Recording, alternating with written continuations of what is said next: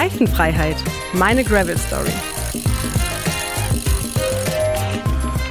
Hey, hier bin ich wieder. Svenja vom Online-Shop Bike Components. Mittlerweile bin ich wohl keine Anfängerin mehr, habe aber immer noch jede Menge Fragen zum Thema Graveln im Gepäck. Gutes Stichwort, denn ums Gepäck geht's auch in dieser Folge. Ich spreche mit Markus von VD über Zelte, Schlafsäcke, Isomatten und Co., also über alles, was man bei einem richtigen Bikepacking-Abenteuer benötigt. Markus kennt ihr schon aus der letzten Folge, als er mir eine Führung über das komplette Firmengelände von VD gegeben hat. Produktentwicklung, Basecamp, Reparaturwerkstatt, Musterverwaltung, Sportraum, Duschen, beheizten Fahrradkeller, eine riesengroße Kletterwand, Zeltaufbauplatz, Innovationslabor, Hochregallager, Pumptrack. Na, erinnerst du dich? Ich bin nach wie vor ziemlich beeindruckt. Bevor wir uns nun tiefer mit der Ausrüstung fürs Bikepacking befassen, ein kurzer Ratgeber für die Suche nach einem geeigneten Zelt. Wer beim Bikepacking das komplette Abenteuer sucht, wird sich vermutlich gegen das Hotel und für die Übernachtung im Zelt entscheiden. Doch welches Zelt ist das richtige für die Reise auf dem Rad? Bei der Wahl gilt es einige Kriterien zu berücksichtigen. Besonders wichtig beim Bikepacking ein kleines Packmaß und wenig Gewicht. Denn die Taschen am Rad bieten nur begrenzten Stauraum. Steht dir etwa eine Strecke mit besonders vielen Höhenmetern bevor, wirst du dich über jedes Gramm freuen, dass du nicht den Berg hinauftreten musst. Wichtig ist aber nicht nur das Streckenprofil, sondern auch die Temperatur und die Wetterbedingungen, die dich bei deiner Reise erwarten können. Diese sind in manchen Regionen besser vorhersehbar als in anderen. Im Zweifelsfall wähle ein Zelt, das lieber ein paar Funktionen mehr hat und Regen- und Wind standhält. Dabei kommt es aber auch darauf an, welche weiteren Pläne du mit deiner Ausrüstung hast. Möchtest du zum Beispiel immer warme, trockene Gebiete bereisen oder dir eine möglichst hohe Flexibilität offen halten bei der Wahl deiner Reiseziele? Weiterhin gibt die Häufigkeit der Nutzung vor, wie viel dein Zelt aushalten muss, also auch wie robust es sein sollte. Bei einer Radreise könnte es schon in kürzester Zeit ziemlich gefordert werden. Je nach Planung musst du es vielleicht täglich über mehrere Wochen aufbauen. Hier spielt dann noch der zeitliche Faktor mit rein. Wenn du deinen Zielort vielleicht mal sehr spät und erschöpft mit dem Rad erreichst, ist ein Zelt, das man leicht und schnell aufbauen kann, ein echter Vorteil. Ein weiteres entscheidendes Kriterium ist natürlich die Zeltgröße. Hierbei ist entscheidend, ob du bei deiner Reise zum Beispiel alleine oder zu zweit unterwegs bist und wie groß die Personen sind. Auch kommt es darauf an, wie viel Freiraum man beim Schlafen braucht. Und klar, beim Bikepacking solltest du deine Taschen nicht auf gut Glück über Nacht am Rad lassen. Dein Gepäck sollte ebenfalls einen sicheren Platz in deinem Zelt finden. Um das richtige Zelt genau für deine Bedürfnisse zu finden, bietet dir zum Beispiel der VD Zeltberater einen guten Überblick mit vielen Erklärungen. Okay, das war schon mal ein guter Überblick, wenn es um die Zeltfrage geht. Noch mehr darüber weiß Markus, Teamleiter für den Bereich Hardware Equipment bei VD. Er hat nicht nur das Wissen aus Produktmanagement-Sicht, sondern auch schon selbst viel Erfahrung bei Outdoor-Abenteuern gesammelt. Hey Markus, wir sind gerade einmal durch das VD-Gebäude gelaufen. Super spannend. Äh, Ich habe auch schon eine Kleinigkeit über dich erzählt, aber kannst du für mich einmal in drei, vier Sätzen sagen, was für dich VD genau ausmacht? Ich fange mal vielleicht kurz zu meiner Person noch an. Okay. Ähm, Ich bin seit achteinhalb Jahren jetzt bei VD. Und, ähm, habe angefangen als Produktmanager Schlafsysteme, war auch davor schon sehr lange in der Industrie, bin schon seit klein auf eigentlich so ein absoluter Outdoor-Nerd, habe dann Okay. 96, habe ich mal gestern reflektiert, fing das bei mir so an, mit zehn Jahren habe ich meinen ersten Mammut-Kletterkatalog bekommen und das fand ich so cool, dass ich gedacht habe damals, hey, ich baue mir selber meinen Klettergurt, weil mit zehn Jahren natürlich einen Klettergurt kaufen, aus sämtlichen Sphären mit meinem Ja. Taschengeld. Da habe ich aus alten Seilbeständen von, von der dänischen Reise, vom Strandgut, habe ich einen Klettergurt gebaut, ein Seil mir rausgezogen, noch einen alten HMS-Karabiner, habe irgendwelche Klassenkameraden und Kameradinnen eingestellt zum Sichern und so Okay. bin ich dann an irgendwelchen Felswänden rumgekraxelt und an Bäumen und sonst wo. Und so ging das dann immer weiter. Wie gesagt, da, hab, da fing es eigentlich schon an, dass ich am Tüfteln war, damals aus Not, weil man kein Geld hatte. Dann ging es weiter irgendwie, dass ich in Outdoor-Läden gearbeitet habe, neben, der, äh, neben meiner Schulzeit und neben dem Studium. Es gab dann auch wirklich Jahre, in denen habe ich mehr Nächte draußen im Schlafsack verbracht, Als ich drinnen in Betten verbracht Okay. habe. Und selbst wenn ich zu Hause war, habe ich mich dann irgendwo in, mit dem Schlafsack in den Garten gelegt oder auch selbst zum Gucken mit dem Tiefkühlthermometer nebendran, ob jetzt die Nacht wirklich minus 20 Grad äh, Hatte. erreicht, wie es im Wetterbericht angegeben war oder nicht, zum Leidwesen meiner Eltern. Die sich wahrscheinlich sehr viele Sorgen gemacht haben. Mein Vater ist stündlich, stand am Fenster und hat rausgeguckt, ob ich noch lebe. Mm. Verständlich. Und, und so, so, hat sich das Ganze dann eigentlich entwickelt und äh, über sämtliche Messen, die ich dann ähm, betreut habe, auch so vom Outdoor-Handel hin, habe ich natürlich immer mehr Leute kennengelernt. Man kam in den Kreis rein, man hat dann als Messehostess oder Messehelfer gearbeitet, hat dann schon im Vertrieb teilweise mitgeholfen mhm. bei einigen Brands und so kam ich in das ganze Zelt-Schlafsack-Thema sehr stark rein, habe dann da auch viel schon mitgetüftelt immer und final wurde es dann eben VD. Ähm, wo ich äh, schaffen konnte, dann wirklich im Produktbereich zu arbeiten, Produktentwicklung, ähm, viel Know-how mit reinzubringen. Und das ist jetzt, wie gesagt, seit achteinhalb Jahren doch recht erfolgreich. Bei uns ist gerade das Thema Bikepacking ganz aktuell. Gerade für Gravel-Neulinge, die vielleicht auch auf die Idee kommen, jetzt mal mit dem Fahrrad auch eine Reise zu machen, sei es nur ein Overnighter irgendwo hin oder zwei, drei Tage äh, in, in, ins nächste Naturschutzgebiet, äh, durch das Naturschutzgebiet auf dem Campingplatz. Da braucht man halt die passende Ausrüstung. Ich habe in meiner letzten Folge mit meinem Kollegen Dennis schon darüber gesprochen, wie plane ich so eine Tour überhaupt und welche Taschenform gibt es. Für mich ist jetzt interessant zu wissen, was tue ich denn in den Taschen rein? Also was für ein Zelt sollte ich mir zulegen, ähm, wenn ich im Sommer beispielsweise ähm, ähm, Bikepacken gehe? Ähm, was für einen Schlafsack brauche ich und welche Isomatte wäre für mich passend? Und da ist für mich so eine allgemeine Frage, worauf sollte ich beim Packen achten und was sollte ich auf jeden Fall mitnehmen? Wie würdest du das angehen? Was würdest du mir jetzt aus deiner Produktmanager-Sicht empfehlen? Eine sehr allumfassende Frage. Genau. Ich glaube, die bröseln wir jetzt einfach mal auf in kleine Teile, um dann nach und nach für einzelne Bereiche abzudecken. Du hast jetzt die Möglichkeit, einen Bikepacking-Trip zu machen, indem du ein Jahr lang von Mexiko nach Feuerland fährst. Mhm. Aber du kannst genauso einen Bikepacking-Trip machen, indem du zwei Tage um Berlin fährst im Hochsommer. Ja. Genau. Das heißt, da wird man schon feststellen im ersten Gedanken, da, da sind große Unterschiede an die Ausrüstung gestellt, aber trotzdem haben beide Trips immer so eine Gesamtschnittmenge ähm, enthalten, die du brauchst. Also du brauchst auf jeden Fall mal Einsatzklamotten zum Radfahren, deine Bikebekleidung, egal ob es jetzt äh, für warmes, für kaltes, für sonstiges Wetter ist. Und dann empfehle ich immer noch einen kompletten Satz Klamotten für die Zeit im Camp. Ja, mhm. das heißt, egal ob du jetzt nur eine Jogginghose mitnimmst, ob du nochmal eine warme Jacke, wie so eine kleine Downjacke, das ist was, was ich immer empfehle, weil die vom Packmaß sehr klein zusammengeht. Ja. Und ähm, dann auch ein heißer Tipp, nehmt euch nochmal irgendwelche Flipflops oder Sandalen mhm. oder bequeme Schuhe mit, dass ihr nicht den ganzen Tag in den Bikeschuhen durch die Gegend laufen müsst, auch wenn ihr vom Bike nachher runter seid. Ansonsten ähm, glaube ich, ist beim Bikepacken ähm, der limitierende Faktor doch die, die Packtaschengröße. Ja. Ich habe vor allem im extremen Fall Mountainbike, Bikepacking, ich habe noch einen Fully, ähm, habe im Rahmendreieck, deshalb nicht mal die Möglichkeit, mhm. da eine Tasche zu verstauen, bin ich eigentlich stark limitiert auf einen Handlebar-Bag und vielleicht eine Satteltasche. Dann reduziert sich einfach die, die Menge der ja. mitzunehmenden Ausrüstung so stark, dass da die Prinzipien gelten, die ich sonst eigentlich in dem ultraleicht Trekking-Bereich finde oder ähm, bei True-Hikerinnen finde, die mhm. so über mehrere Monate hinweg irgendwelche Long-Distance-Hikes machen. Genau. Und wenn man die Prämisse erstmal auf einen Punkt bringt, da heißt immer less is more. Also je weniger ich mitnehme, desto besser komme ich dahin. Und das ist eigentlich auch so das erste Credo, was ich dir mitgeben möchte. Hinterfrage erstmal, was brauche ich wirklich? Ja. Also muss es wirklich nochmal die zusätzliche Tasse sein? Kann ich nicht aus, aus der Flasche trinken, die ich eh dabei habe am Rahmendreieck? Mhm. Brauche ich irgendwelche kleinen Komfort-Gadgets? Ähm, da ist eigentlich für mich die Herangehensweise erstmal alles abzuspecken und mhm. dann nachträglich nochmal so kleine Komfortpunkte wieder mit hinzuzufügen. Sei es dann die Tafel Schokolade, wenn ich abends mhm. sage, ich möchte da nochmal irgendwie einen Genussfaktor haben. Oder vielleicht ist es dann auch ähm, das tolle Bier, das ich mir gönne und mitnehmen möchte. Oder die Kaffeemaschine, weil ich sage, das ist für mich dann nochmal der Genussfaktor. Aber dass ich vorher trotzdem erstmal schaue, so wenig wie möglich. Mhm. Und dann ist es klar, ähm, Thema Schlafsetup, das ist ja eigentlich so der Kern dessen, weshalb wir auch zusammensitzen. Genau. Ähm, da habe ich gerade schon angesprochen, es geht um Liegematte, Schlafsack, Zelt.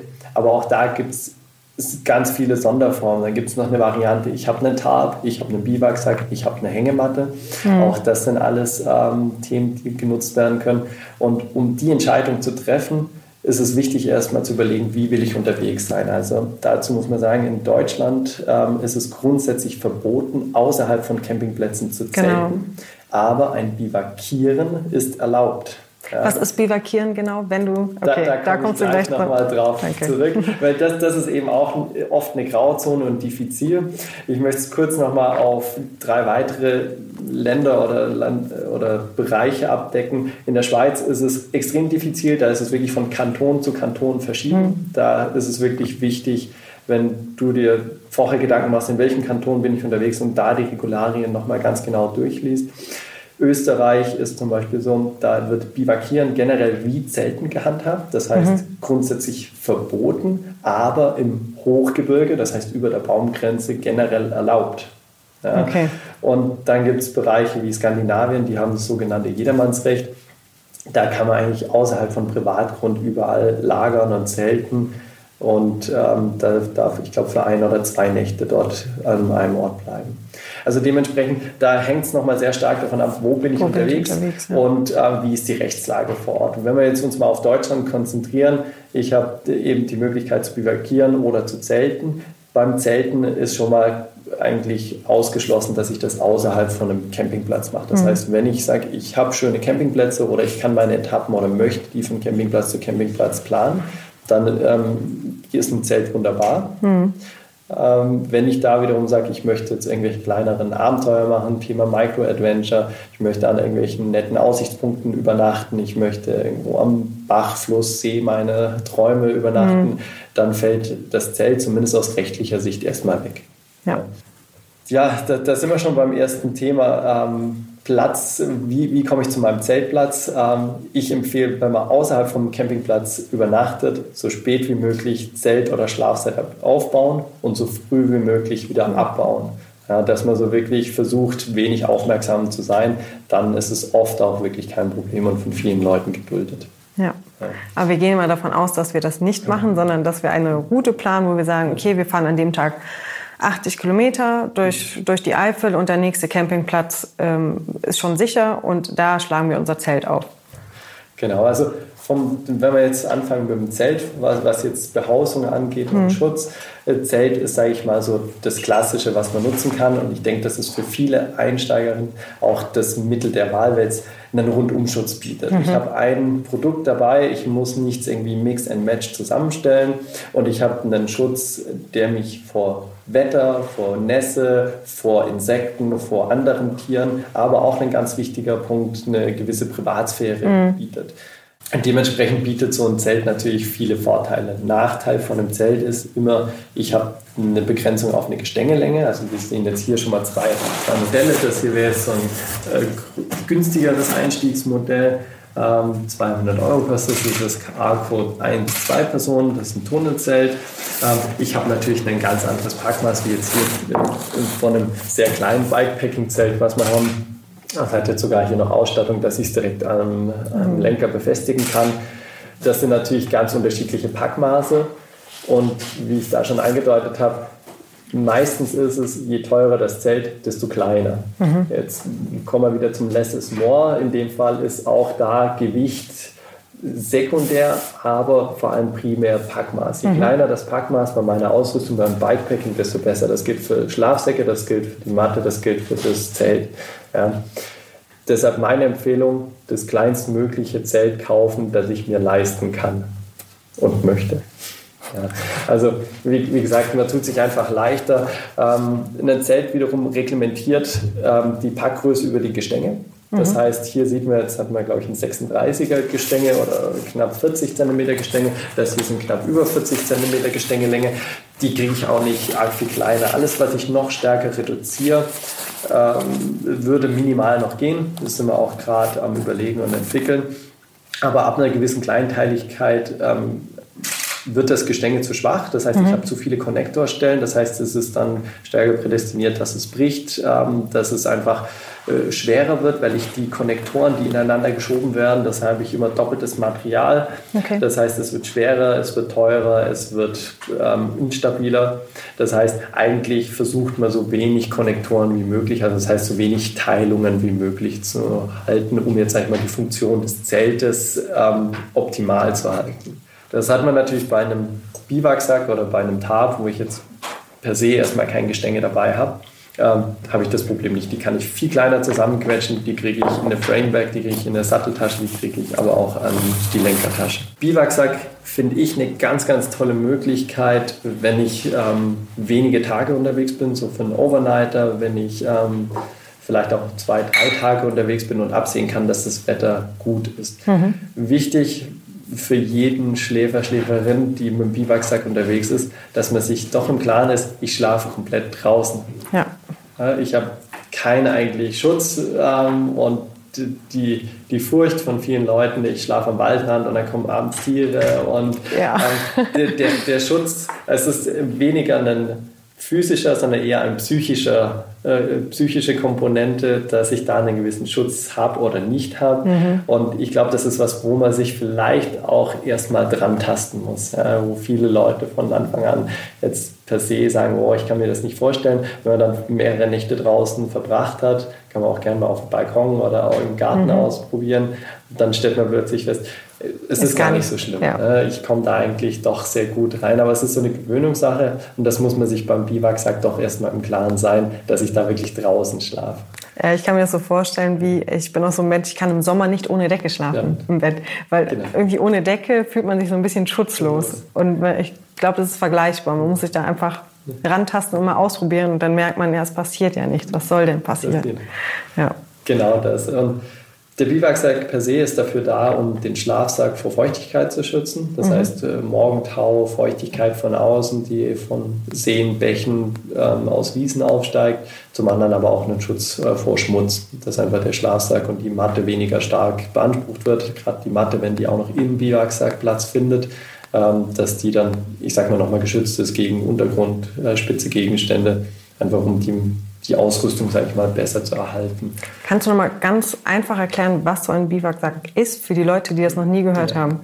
Grundsätzlich kann man sich das vorstellen wie eine Hülle, die über den Schlafsack gezogen wird, die eine okay. ähnliche Form hat wie ein Schlafsack selbst. Also ist auch in der Regel, was wir jetzt haben, ein mumienförmiger Schnitt, ähm, ohne Füllung, ohne Isolation, ohne Reißverschluss. Es ist einfach eine wasserdichte Hülle, die über den Schlafsack nochmal drüber gezogen werden kann.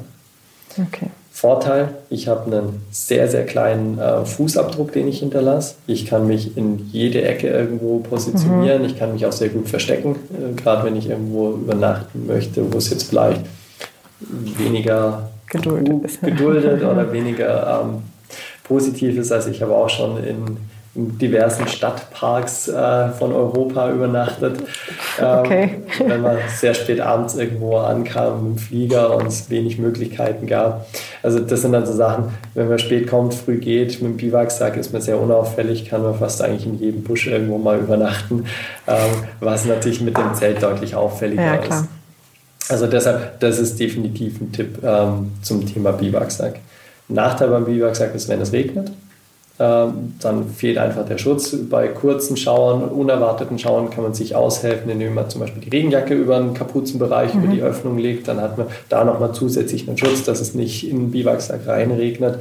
Aber trotz allem ist es sehr ja, weniger optimal, vor allem dann beim Ein- und Auspacken. Das heißt, sobald ich aus dem Biwaksack rausgehe, meine Klamotten wieder anziehe und einpacke, ist alles, was ich einpacke, eigentlich völlig im Regen ausgesetzt und wird nass. Ja. ja. Da hilft dann eben die Kombination mit dem Tarp. Das wäre okay. so die nächste Variante, dass ich Tarp über den Biwaksack spanne.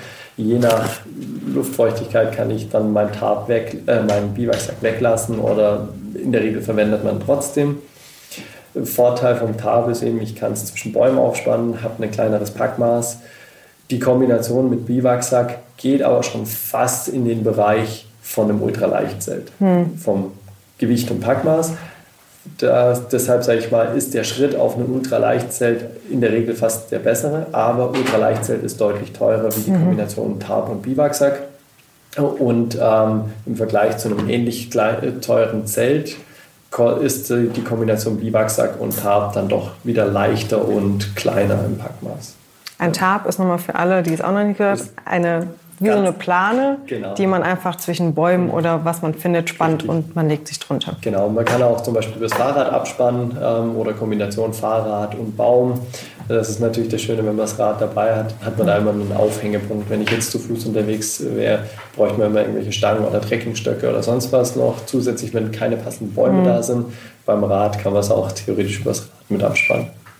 Okay. Genau. Dann noch Thema Hängematte. Ähm, Finde ich eine sehr kontrovers diskutierte Variante weil Hängematte, nicht jeder kann in einer Hängematte gut schlafen. Gerade mhm. Thema Bauchschläferinnen ähm, sind in der Hängematte meistens aufgeschmissen, um dann ruhigen Schlaf zu finden. Ja, das ist etwas schwierig.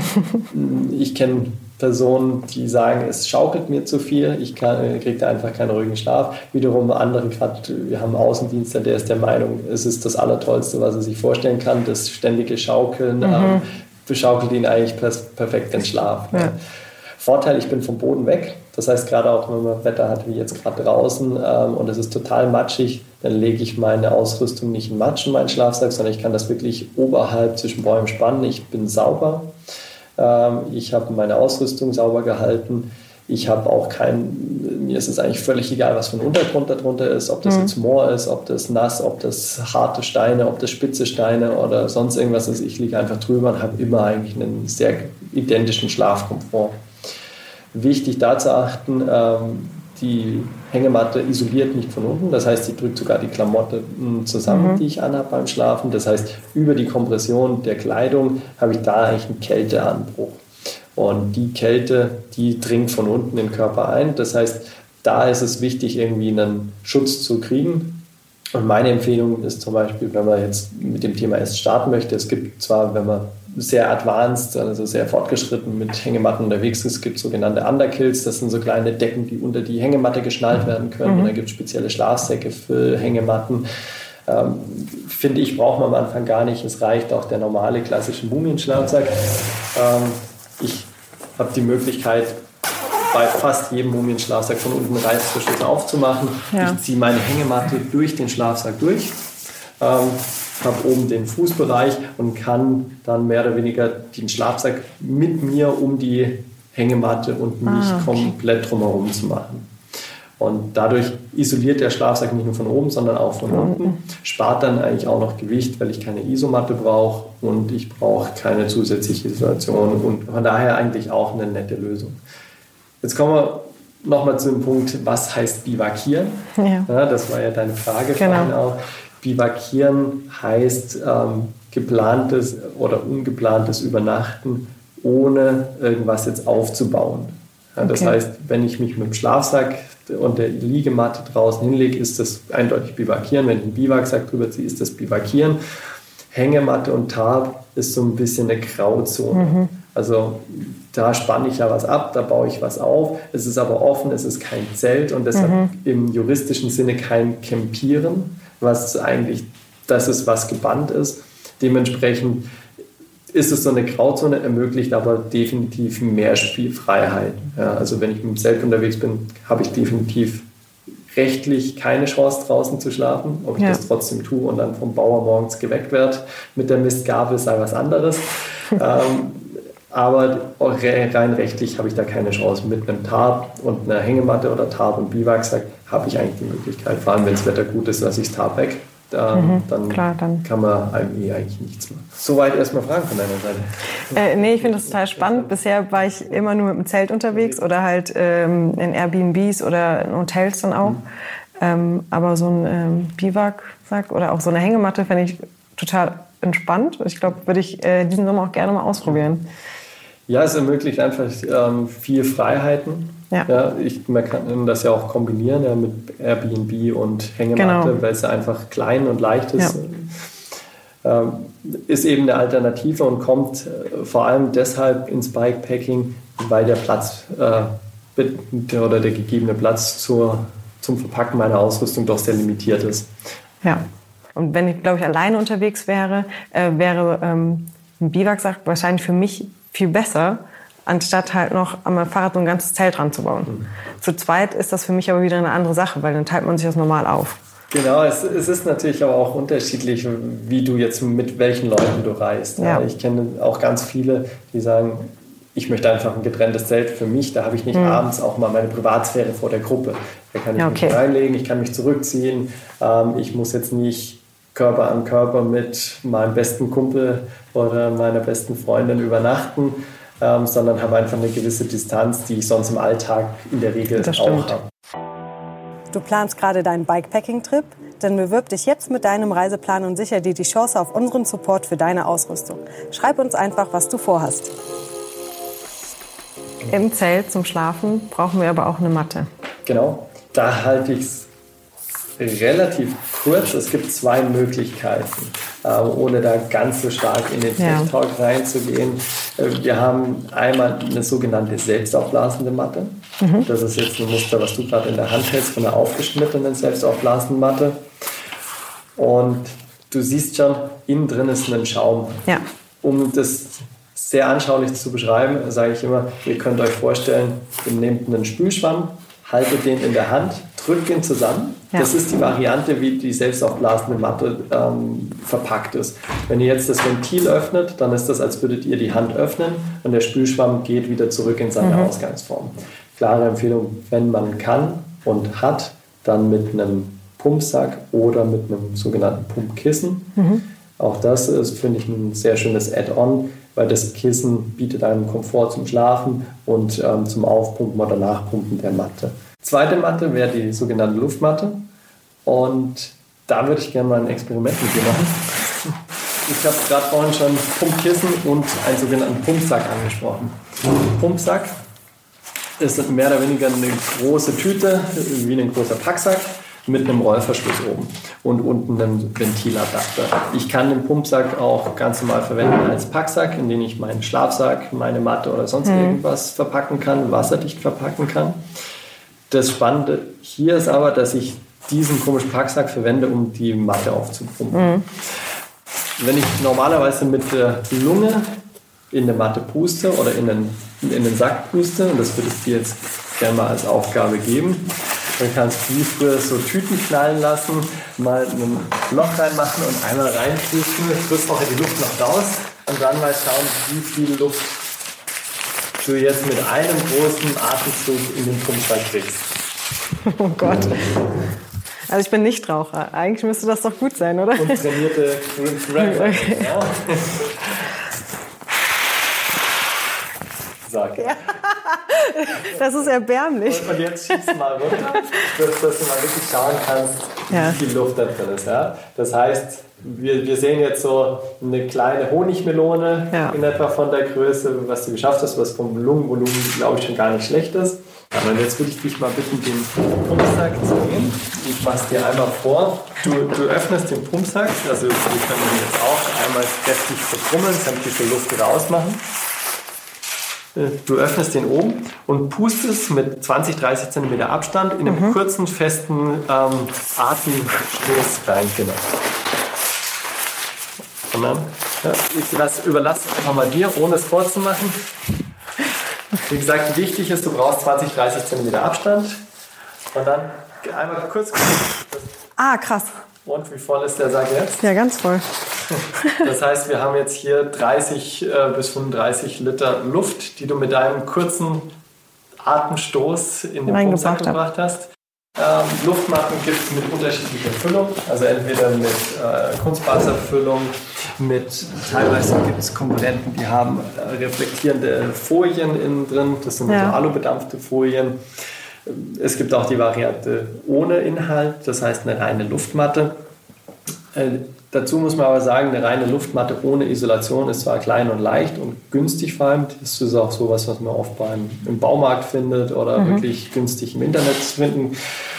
Da ist aber das Problem, dass ich keinerlei Isolation von unten habe. Das heißt, schon bei sommerlichen Temperaturen, 10 Grad, 15 Grad, wird man die Bodenkälte spüren und je kälter es ist, umso eher wird es dann nachher wirklich zu einem Bereich kommen, äh, dass eigentlich ein Schlaf nicht mehr möglich ist. Mhm. Deshalb ist eine Liegematte eigentlich immer zwingend notwendig, ähm, zumindest im Fall, wenn ich auf dem Boden schlafe, einen Schlafsack. Und da empfehle ich immer eine mit einer Isolation. Wir haben in dem Fall eine Primerloft-Isolation äh, mhm. drin. Das ist eine Wattierung, eine Faserwattierung die hat eben noch den Vorteil, dass im Gegensatz zu den alu-kaschierten oder alu-bedampften Folien dann sehr leise ist. Die Alufolien, das kennt man von so einer klassischen Rettungsdecke, die man vielleicht im Erste-Hilfe-Kurs mal kennengelernt mhm. hat, die raschelt dann so und das kann dann die Mitmenschen doch auch vom Schlaf abhalten, ja. wenn es die ganze Nacht raschelt bei jeder Bewegung, bei jedem Mal, wo ich mich auf der Matte drehe. Genau.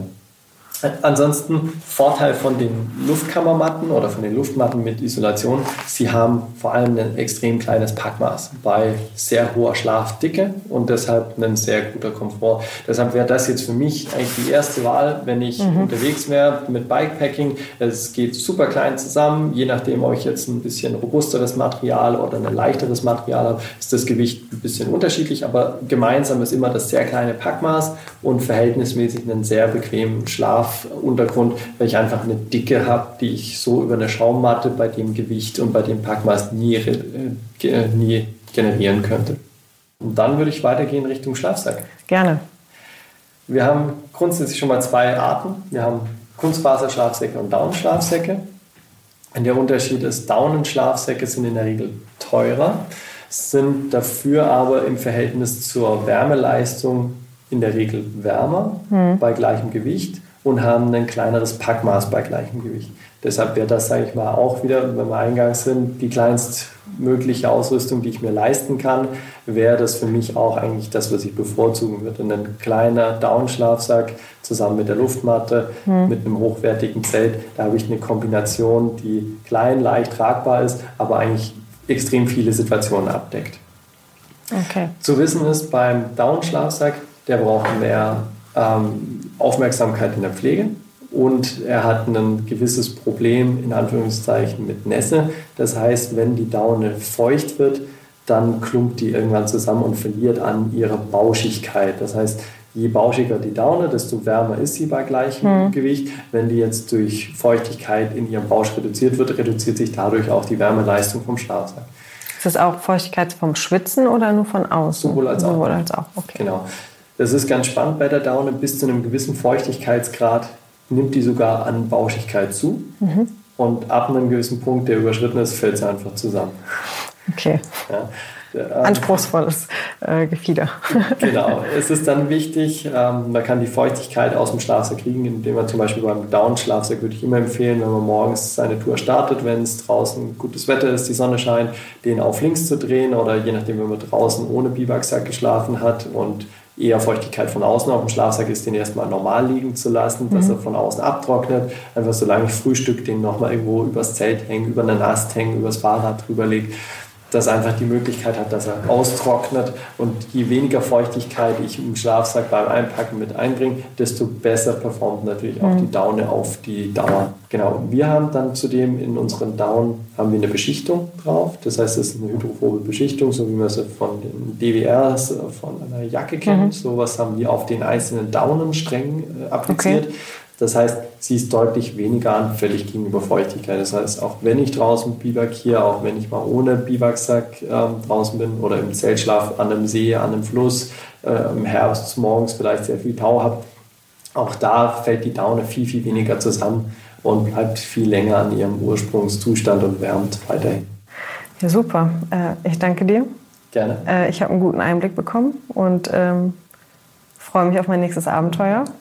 Ähm, ich habe gehört, wir gehen jetzt noch zusammen essen. Wir gehen essen und danach noch eine Runde in Matsch mit dem Bike. Yay. Super. Danke dir und äh, bis dann. Bis ciao. dann. Freut mich, dass du da warst. Danke. ciao, ciao. ciao. Es folgt unser Tipp der Woche.